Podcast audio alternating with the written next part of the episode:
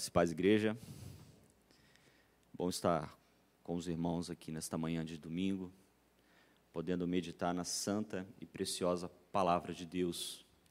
E hoje nós vamos dar continuidade ao nosso estudo no livro de Atos, e nós vamos finalizar hoje o capítulo 9 do livro de Atos. Eu convido então você a abrir a sua Bíblia no livro de Atos, capítulo 9. Nós leremos a partir do versículo 31 desse capítulo. Amém? A princípio, iniciando, nós vamos ler só apenas esse versículo. Amém, irmãos?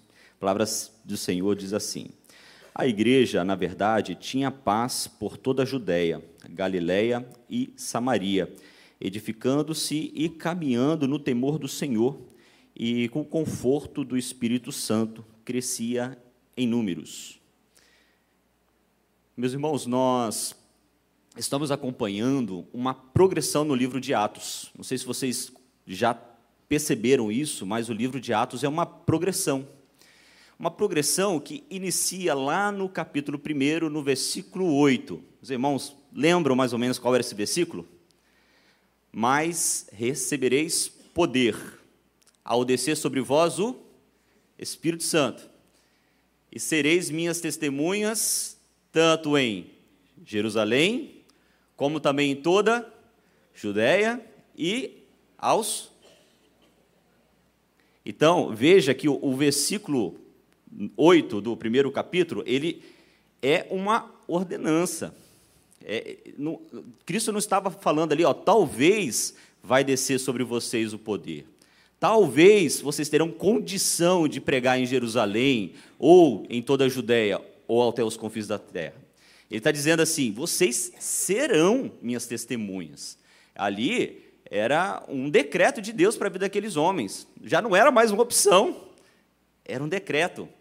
Então nós vemos a partir dali a progressão desse, dessa ordenança. Aí nós vamos ver Pedro pregando em Jerusalém, a igreja crescendo, depois Pedro novamente, depois nós vamos ver Estevão, os irmãos lembram, né, nós falamos sobre Estevão, Estevão, usado de forma poderosa ali também na conversão de pessoas, esse começou a ser martirizado. No seu martírio, nós vamos ver a igreja sendo perseguida. E o que, que vai acontecer com a igreja? Ela vai sair de Jerusalém, e a palavra fala que a igreja ela foi por toda a Judéia e Samaria.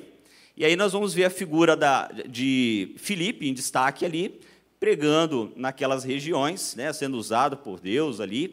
É, lembramos ali da, do episódio do, Eutí, do Etíope, que convertido ele já começa a levar agora a mensagem também para a África, naquela região da África.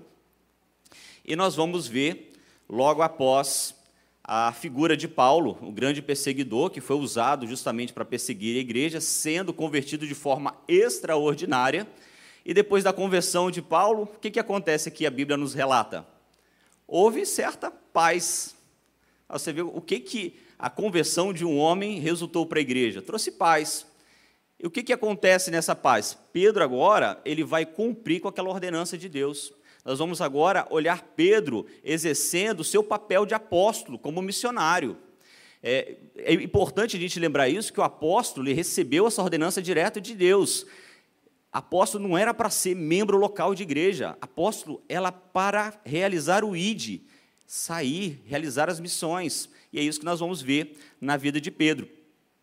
exatamente nesse contexto que nós vamos ver esse trabalho missionário de Pedro e o que, através desse trabalho, Deus realizou em uma comunidade chamada Lida e uma outra comunidade cristã chamada Jope. Amém? Então, só essa introdução rápida para a gente chegar agora na leitura do texto principal. Eu convido novamente os irmãos a abrirem as Bíblias no livro de Atos, capítulo 9, nós leremos a partir do versículo 32. Acompanhe comigo, por gentileza, essa leitura. Passando Pedro por toda parte, desceu também aos santos que habitavam em Lida. Encontrou ali certo homem chamado Enéas, que havia oito anos jazia de cama, pois era paralítico. Disse Pedro: Enéas, Jesus Cristo te cura. Levanta-te e arruma teu leito. Ele imediatamente se levantou. E viram-no todos os habitantes de Lida e Sarona, os quais se converteram ao Senhor. Versículo 36. Havia em Jope uma discípula por nome Tabita, nome este que traduzido quer dizer Dorcas, e traduzido para a nossa linguagem, Gazela. Era ela notável pelas boas obras e esmolas que fazia. Ora, aconteceu naqueles dias que ela adoeceu e veio a morrer. Depois de a lavarem, puseram-na no cenáculo. Como Lida era perto de Jope, ouvindo os discípulos que Pedro estava ali, enviaram-lhe dois homens que lhe pedissem: Não demores vir, vir ter conosco. Pedro atendeu e foi com eles. Tendo chegado, conduziram-no para o cenáculo e todas as viúvas o cercaram, chorando e mostrando-lhe túnicas e vestidos que Dorcas fizera enquanto estava com elas. Mas Pedro, tendo feito sair a todos, pondo-se de joelhos, orou e, voltando-se para o corpo, disse: Tabita, levanta-te. Ela abriu os olhos e, vendo a Pedro, sentou-se. Ele, dando-lhe a mão, levantou-a e chamou os santos, especialmente as viúvas, apresentou-a viva. E isto se tornou conhecido por toda a Jope, e muitos creram no Senhor. Pedro ficou em Jope muitos dias, em casa de um curtidor chamado Simão. Queridos, nós vamos ver claramente que essas duas passagens vão destacar um elemento chamado milagre. E milagre é coisa boa, né, irmãos? Milagre é bom. Só que é, é absolutamente claro que nós vemos aqui que milagres são coisas extraordinárias. E por maior que eles sejam, e são bons, e são maravilhosos, eles não têm fim em si mesmo. Ou seja, eles têm um significado maior. A cura em si não era o objetivo principal da ação do Espírito Santo, ou da ação do apóstolo, ou a ação de Deus. Os milagres, eles têm propósito, eles têm significado. Veja que eh, João, é, no seu evangelho, ele vai fazer referência a milagres como sinais. E aí nós vamos lembrar lá na, na, no casamento, na festa do casamento em Caná da Galiléia, que João ele vai dizer, olha, com estes manifestou o Senhor sinais, os seus sinais, deu início aos seus sinais. Então, os milagres, eles têm um propósito de apontar algo, de um significado, de um propósito. E aí fica a nossa pergunta, qual é o significado? O que, que, eles, o que, que os milagres eles querem apontar? Qual é a intenção desses milagres? Quando nós vemos Nicodemos, vai ter com Jesus, Jesus vai explicando a respeito da sua, da, da sua pessoa, como, como Messias, e Nicodemos, ele começa a ter algumas dúvidas, algumas, alguns conflitos internos, mas ele chega numa conclusão lá no capítulo 11, no capítulo 4, versículo 11. E ele diz: "Porque ninguém tem poder, ninguém tem poder para fazer estes sinais se tu não vier de Deus." Ou seja, você vem de Deus. Não, não é possível é, esses sinais do nosso meio se isso não for uma ação poderosa de Deus. Então, aqueles sinais apontavam o quê? A divindade de Cristo. E Cristo mesmo ele vai dizer assim, ó, crede que eu estou no Pai e o Pai em mim, crede ao menos por causa das mesmas obras.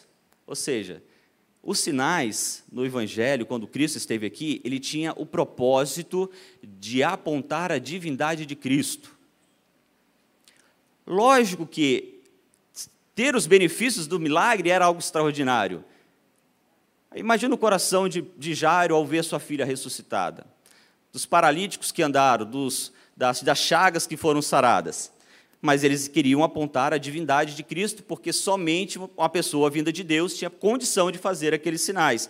Agora, na vida dos apóstolos, nós vamos ver que eles atestavam a autoridade dada por Deus através do Espírito Santo. Nesse sentido, irmãos, o que é importante a gente destacar? Que, apesar dos apóstolos serem usados pelos milagres, eles não faziam os milagres quando queriam, não fazia os milagres com quem queriam e nem os métodos que eles queriam. Na verdade, eles estavam sendo usados por Deus para operar aqueles milagres com o propósito de revelar algo. E aí nós vamos ver isso muito claro, e a Bíblia nos atesta isso, quando nós vemos no capítulo 2 de Hebreus, é, no versículo 1 ao 4, quando ele fala: dando Deus testemunho junto com eles, por sinais, prodígios e vários milagres, por distribuição do Espírito Santo, segundo a vontade, a sua vontade. Ou seja, a vontade de quem? De Deus. Então, a manifestação de Deus era por conta da vontade dos apóstolos ou por conta da vontade de Deus? De Deus. Amém? Dessa forma, irmãos, o que a gente precisa ter consciência? A plena consciência de que os sinais são manifestações sobrenaturais de Deus, nós acreditamos neles.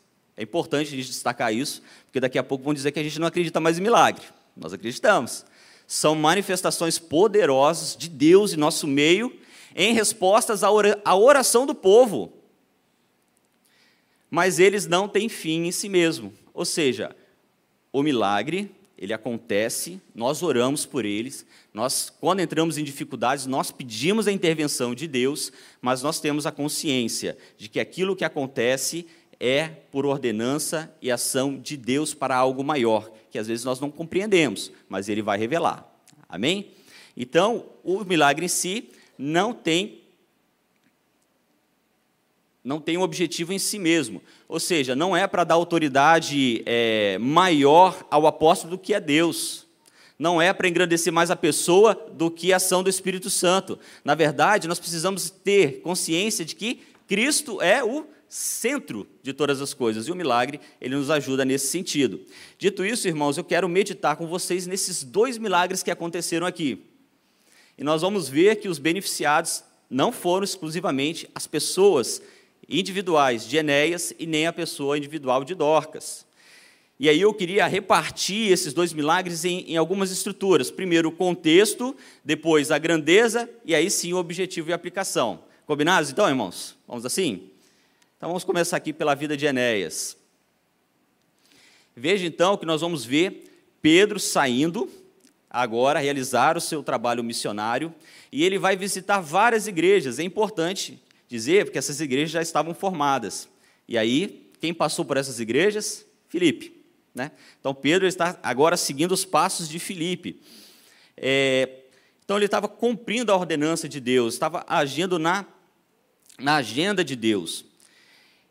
Ou seja, a, a, a missão do ID estava é, direcionada aos apóstolos. E aí ele desceu aos santos, num lugar chamado Lida. Olha só que interessante essa expressão, desceu aos santos. E nós vamos ver aqui a primeira vez essa expressão ser usada, aos santos. E aí vocês vão lembrar da aula da escola dominical que nós já tivemos aqui com o nosso irmão Rodrigo, que ele falou sobre a questão do santo, atributo de Deus, e santos na, na utilização do verbo. Ou seja, os santos aqui separados, mas quer dizer santificados. Não era adjetivo, era um atributo que Deus compartilhou a eles, ou seja, eles eram santificados. E é a primeira vez que nós vamos ver isso. E nós, outra coisa muito interessante é que você não vai ver a expressão santo individual. Ele não vai dizer assim, Pedro, santo, João, santo, fulana, santa, santos, sempre no coletivo. Né? Então, cabe aplicação. A utilização de santo no individual, no singular, é uma expressão errada, é uma colocação errada. É, isso é importante nós entendermos isso. Né? A Bíblia nunca vai usar a figura de uma pessoa referindo, referindo a ele como santo. E ele desceu, então, àquela igreja, e ali ele vai encontrar um homem chamado Enéas, um paralítico. Veja que não tem muita, não tem muita informação aqui. Ele, ele não está dizendo, não fica claro se ele encontra na cidade ou encontra junto com os santos, mas a aplicação mais próxima aqui que nós entendemos que Enéas estava ali no meio da igreja, junto com os santos, paralítico. E aquele momento ali talvez fosse um culto, uma reunião, um local. E Enéas estava ali junto com os santos. O que, que Pedro vai chegar? Ele vai olhar para Enéas e vai dizer: Enéas, Jesus te cura. Isso é muito interessante, sabe, irmãos? Porque aquele homem estava há oito anos como paralítico. A palavra diz que ele estava há oito anos paralítico. E nós não vamos ver aqui Enéas dizendo, ou não há relato, Pedro, me cura, eu preciso de cura. Ou a, a comunidade ali, Pedro, você está aqui, você é apóstolo, você tem autoridade do Espírito Santo, cura esse homem aqui, ó, paralítico, oito anos, a situação dessa pessoa. Nós não vemos isso. Nós não vemos nem mesmo Pedro usar um imperativo, dizer: levanta-te, seja curado agora, eu determino você que seja curado nesse momento. O que nós vemos é Pedro olhar para aquele homem e dizer assim: Enéas, Enéas, Jesus te cura. Ele não estava fazendo uma ordenança. Pedro estava sendo usado com uma fé tão forte que ele conseguiu ver a operação de Cristo na vida daquele homem e disse: ele observou e viu, porque o, o, o, a, a, a expressão verbal ali é o presente, e ele vai dizer, ele vai constatar: Enéas, Jesus te cura. E Enéas levanta. Não era uma autoridade de dizer você vai levantar. Era uma constatação. E quando nós temos essa fé, irmãos, nós constatamos aquilo que Deus faz no nosso meio. O contexto daquele milagre era esse: um homem paralítico há oito anos, no qual Deus, através de Jesus, Jesus te cura, ele levanta. E olha a grandeza disso. A grandeza disso nós vamos ver aqui nos versículos seguintes.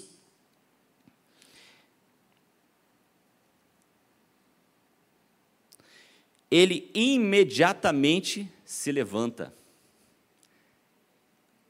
Irmãos, não era um milagrezinho, não. Né? Você acha que a gente pode usar um termo desse? Ele, observa o seguinte: oito anos como paralítico.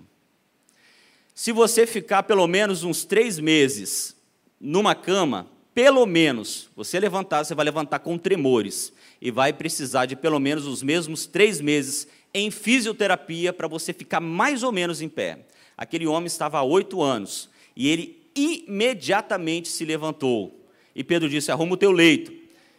Que em outro contexto quer dizer que ele se virou para se alimentar, que era uma, era, era uma forma do qual os judeus tinham de se alimentar de bruços. Né? Ele estava deitado e se arruma, arruma o leito para fazer parte da refeição. Não mais ser alimentado, mas alimentar-se por conta própria. Ele se levanta.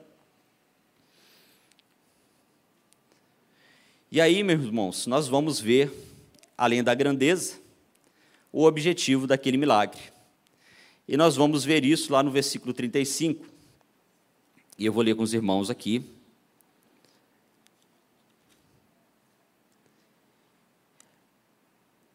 Ele imediatamente se levantou e viram-no todos os habitantes de Lida, Sarona, os quais se converteram ao Senhor.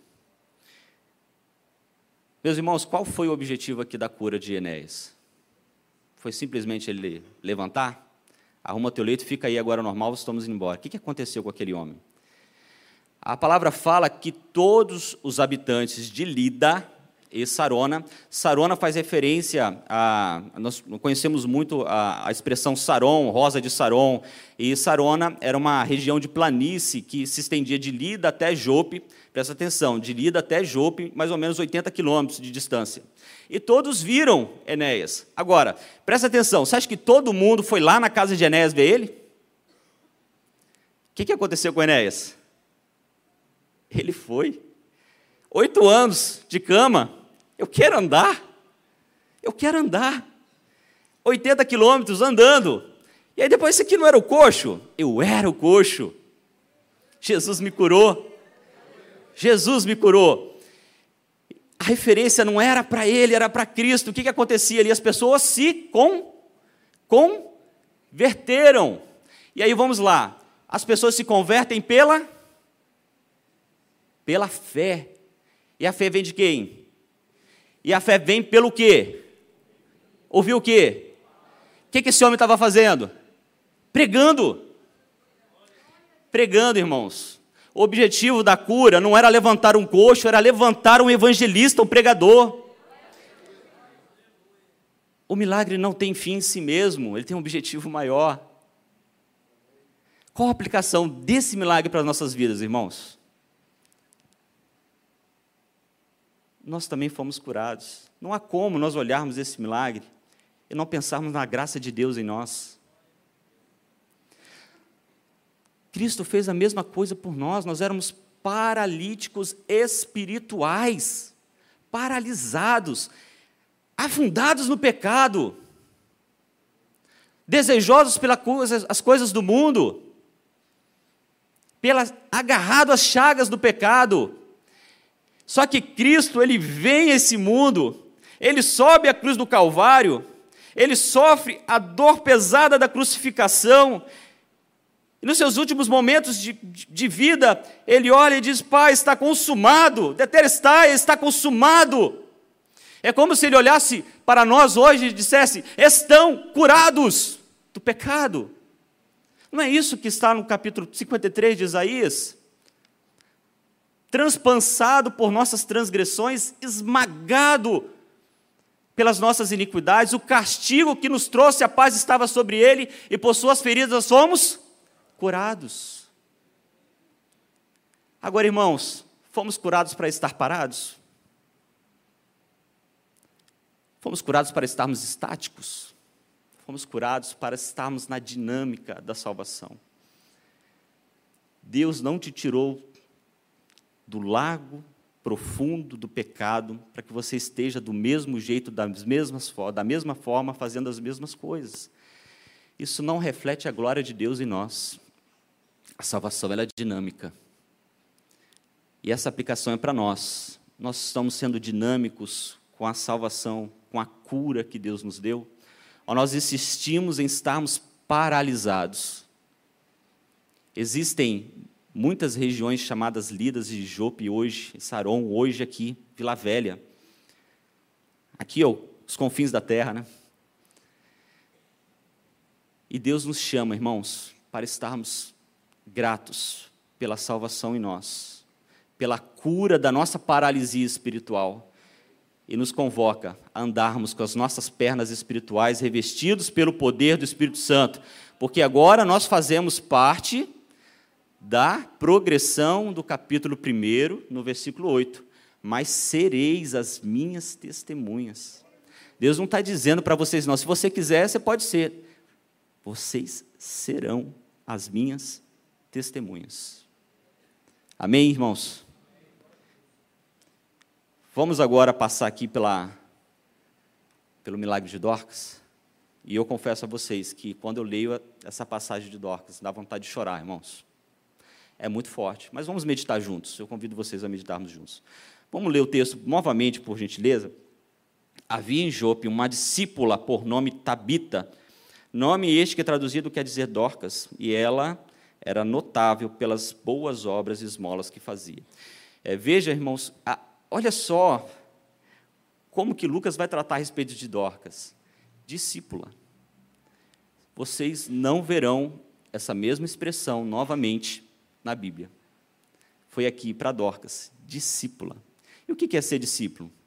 É entender que nós temos um mestre é nos rendermos, é compreender que nós temos alguém acima de nós e nós copiamos aquilo que ele nos ensinou. Discípula. E a outra questão que o texto ele engrandece demais, ele disse: notável pelas boas obras e esmolas que fazia. Ela era costureira, ela, ela tecia túnicas e vestidos. E principalmente ela fazia isso para atender as viúvas.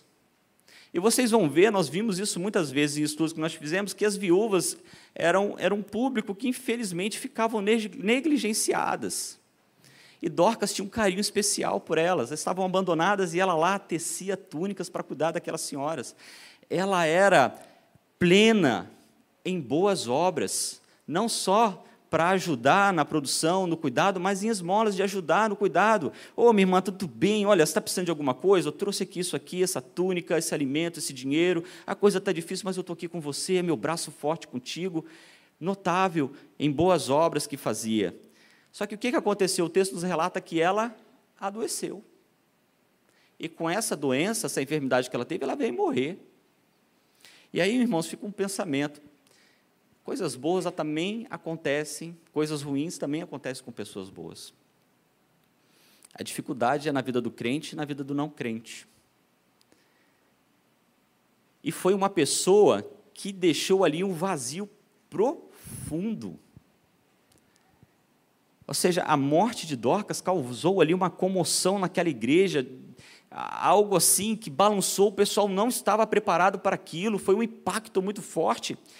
E aí o que, que aconteceu? Dorcas morre, a palavra diz que os discípulos ali ficaram sabendo que Pedro estava em Lida. Ou seja, onde é que eles estavam? Em Jope. Eles ficaram sabendo que Pedro estava em Lida. E aí, quem vocês acham que anunciou que Pedro estava lá em Lida? Enéas. Enéas, porque a palavra fala, possivelmente Enéas, que ele saiu por aquela região pregar. E aí o pessoal, sabendo disso, foram lá vamos buscar Pedro. E Pedro, ele chega, ele vai até Jope, e ele fica impactado com o testemunho de Dorcas. Porque diz que Pedro, quando ele chegou, ele foi no cenáculo, as viúvas chegaram junto dele e diz assim: Pedro, você não sabe quem era Dorcas, Pedro. Olha aqui, olha as túnicas que elas costuravam para a gente, olha o talento, olha a preocupação dela, olha o amor dela. Pedro, você não conheceu Dorcas. Veja, o que vai acontecer conosco agora, Pedro? Observe, irmãos, mais uma vez o texto, ele não vai dizer que os discípulos foram atrás de Pedro para buscar milagre. O texto não diz isso. E é bem possível daquelas pessoas terem ido a Pedro para buscar consolo. Pedro, nós precisamos de uma palavra. Quem é que vai cuidar de nós Talvez buscar conforto. Irmãos, e aí fica aqui uma observação importante, talvez vocês, né, a igreja, nós passamos por dificuldades e às vezes queremos sofrer essa dificuldade sozinhos. E nós aqui como, como ministros, pastores, nós temos a preocupação de ouvir a ansiedade de vocês, não para julgamento, mas para dividir o fardo. É verdade que nós passamos, muitos de nós passamos por constrangimentos ao falar das nossas, do, nossas dores com alguns líderes no passado, mas isso acabou, irmãos. A igreja precisa ver nos irmãos que estão aqui, nós pastores, como pessoas seguras, nos momentos de dificuldade, de você sentar do lado e dizer: Eu estou quebrado, eu estou com essa aparência de que está tudo bem, mas eu estou quebrado por dentro e eu preciso de ajuda. E nós, como ministros, fica essa reflexão também como líderes da igreja, precisamos estar prontos para acolher e ajudar, jamais julgar. Amém, irmãos? E é possivelmente aquele povo foi buscar Pedro por um consolo. E Pedro, olhando aquela situação, ele, ele vai tirar todo mundo do cenáculo, ele vai ajoelhar e ele vai começar a orar. E eu penso, irmãos, eu penso, eu penso que a Bíblia não deixa clara, mas que a oração dele fosse uma oração de dizer: Deus, que, que eu faço? Essa mulher é importante para a igreja, como é que vai ficar a igreja? Eu acho que ele não pediu misericórdia por Dorcas porque ele tinha consciência tranquila de que Dorcas já estava na glória de Deus. Tá bom para ela lá, mas a igreja aqui. Deus socorre esse povo. E mais uma vez nós vamos ver Pedro ali sendo revestido de uma fé poderosa. Olha para aquela, aquela menina, aquela mulher, e diz: Tabita, levanta-te. E nós vamos ver a grandeza desse milagre novamente. Uma pessoa morta se levantar. Como se estivesse em um repouso, no momento de repouso, no momento de descanso. E ela simplesmente se levanta. E o que, que vai acontecer? Pedro vai pegar, pega a Tabita pela mão, vai chamar a igreja, mas especialmente as viúvas, e vai dizer assim: está aqui o socorro de Deus. Está aqui o socorro de Deus. Mas novamente, irmãos, o milagre ele tem fim em si mesmo? E nós vamos ver ali que através daquele milagre, muitas pessoas novamente creram. E aí tem dois objetivos aqui que eu queria destacar com vocês a respeito da cura de Dorcas. A primeira é a preservação da vida das pessoas que dependiam dela. Veja, Dorcas estava muito bem tranquila na glória de Deus, mas existiam pessoas que estavam ali carecendo de cuidado. Pedro era apóstolo, ele não podia ficar ali. O que, que acontece? Deus devolve o cuidado no meio da igreja.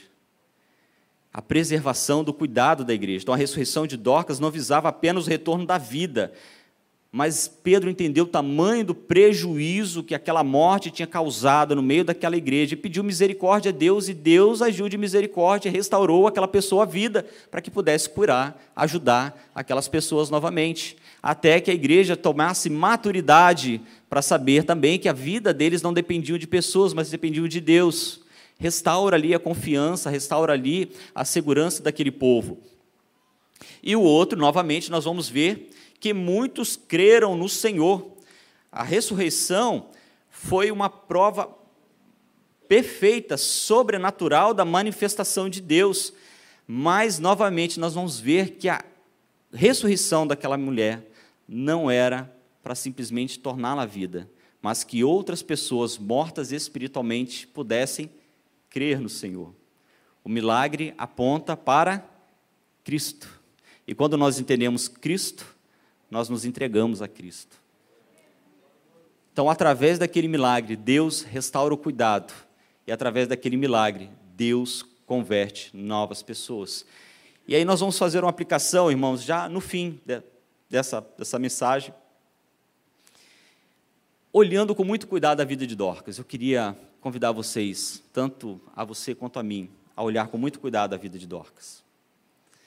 E o primeiro ponto aqui que nós destacamos é que nós devemos usar os nossos dons na ajuda do próximo. Como é que nós usamos os nossos dons, os nossos talentos, a nossa vida?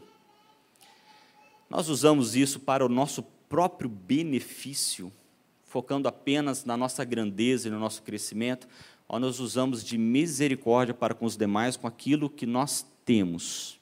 Eu não estou falando aqui, irmãos, de dinheiro. Muito mais do que dinheiro, vale o tempo. Eu costumo sempre dizer com os meus filhos: mais vale as pessoas do que as coisas. Veja como Dorcas valorizou as pessoas acima das coisas. Não são os meus vestidos, não são as minhas túnicas, não são o meu dinheiro. É da igreja. Está precisando, minha irmã? Eu já tenho, talvez até em abundância, ou talvez eu nem tenha o suficiente, mas está aqui, ó, é para te ajudar. Deus nos deixa na sua palavra, no segundo, em 2 Coríntios, capítulo 9, versículo 7, que Deus ama quem dá com alegria. Então, o que nós fazemos não é com peso no coração, é com alegria, sabendo que é para benefício do povo de Deus, para sermos marcantes para o povo de Deus. Pessoas assim, irmãos, marcam demais a igreja. Nós tivemos essa semana uma perda de um pregador fenomenal, nós anunciamos isso, colocamos nas nossas redes sociais. Tim Keller, ou Timothy Keller. E aí podemos até pensar, Senhor, por que o homem cheio de conhecimento, tanto tempo para agregar isso tudo, vai embora agora? mas ele usou do talento que ele teve para compartilhar conosco todas as obras, tudo aquilo que ele pôde fazer e fez pelo povo de Deus. E aí eu pergunto, irmãos, o que, que nós estamos fazendo para o povo de Deus? O que, que nós estamos fazendo? Esse é nós, irmãos, nós estamos fazendo para o povo de Deus. Qual a importância que nós temos para a igreja? A nossa salvação ainda está estática lá atrás? Ela já passou a ser dinâmica no meio da igreja? Nós precisamos usar os nossos dons para com os próximos e precisamos testemunhar de Cristo através das boas obras. Não fazemos as boas obras para nós mesmos, nós fazemos as boas obras para refletir Cristo. E isso vai muito ao encontro do entendimento do que é testemunhar. Testemunhar nada mais é do que as nossas marcas singulares, pessoais, que mostra ao mundo, através do nosso sacrifício, a figura do senhorio de Jesus em nós. Nós refletimos Cristo através das nossas atitudes, do nosso comportamento, do nosso agir, do nosso, do nosso falar. Isso é testemunhar, é mostrar quem Ele é, o que Ele tem para nós, para os seus eleitos, e o que Ele pode fazer, isso é testemunhar. De forma que, irmãos, proclamar proclamar é uma forma verbalmente de anunciar a Cristo. Nós proclamamos verbalmente, nós dizemos: Cristo é rei, Cristo é rei em, em mim, Ele é meu Salvador. Mas testemunhar é uma forma silenciosa, através principalmente das nossas boas obras, de testemunhar a respeito de Cristo. Em outras palavras, quando a pessoa te olha, vê seu comportamento, a sua atitude, ele vai ver. Ele é diferente. Ele reflete algo bom. E esse algo bom é a figura de Cristo. Era isso que Dorcas fazia. Era esse brilho que habitava nela. E esse brilho, irmãos, precisa habitar em nós também. O brilho do testemunho. Eu queria pensar com vocês a respeito desse comportamento de Dorcas, para que possamos guardar isso em nós.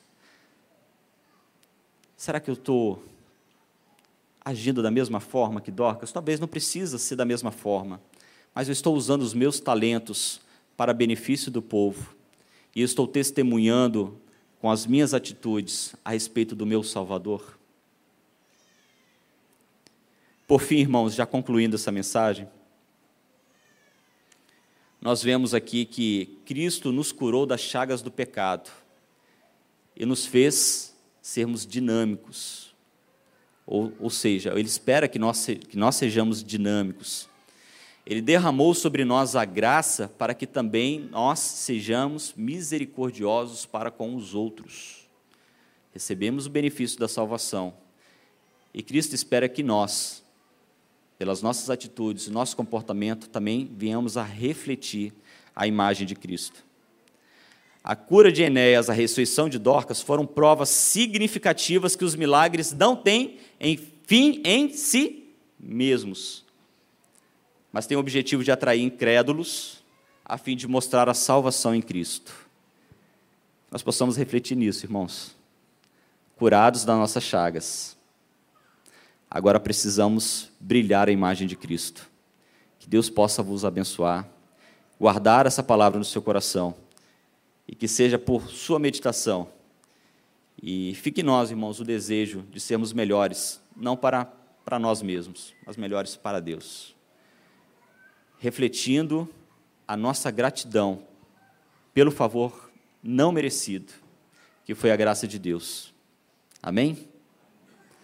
Seu Deus, nós glorificamos o teu santo nome por esta palavra. Meu Deus, pelos testemunhos registrados aqui na palavra de Deus a respeito dessas pessoas, a respeito daquelas igrejas, daquele comportamento, daquelas vitórias. Oh Deus, e a certeza de que esse mesmo Espírito Santo ele está no nosso meio, não para nos engrandecer, mas para engrandecer a Cristo. Ajuda-nos, ó oh Deus, a sermos mais fiéis a Ti, gratos pela Tua misericórdia, meu Deus, e ajudadores para com os próximos. Deus, e assim nós pedimos também pela escola dominical que ainda teremos, pelas classes que serão reunidas, para que o Senhor possa ainda acrescentar mais em nós. E assim nós dizemos que a graça maravilhosa de Jesus, o amor incomparável do Pai, as doces e eternas consolações do Espírito Santo sejam sobre todos vós, igreja. Amém.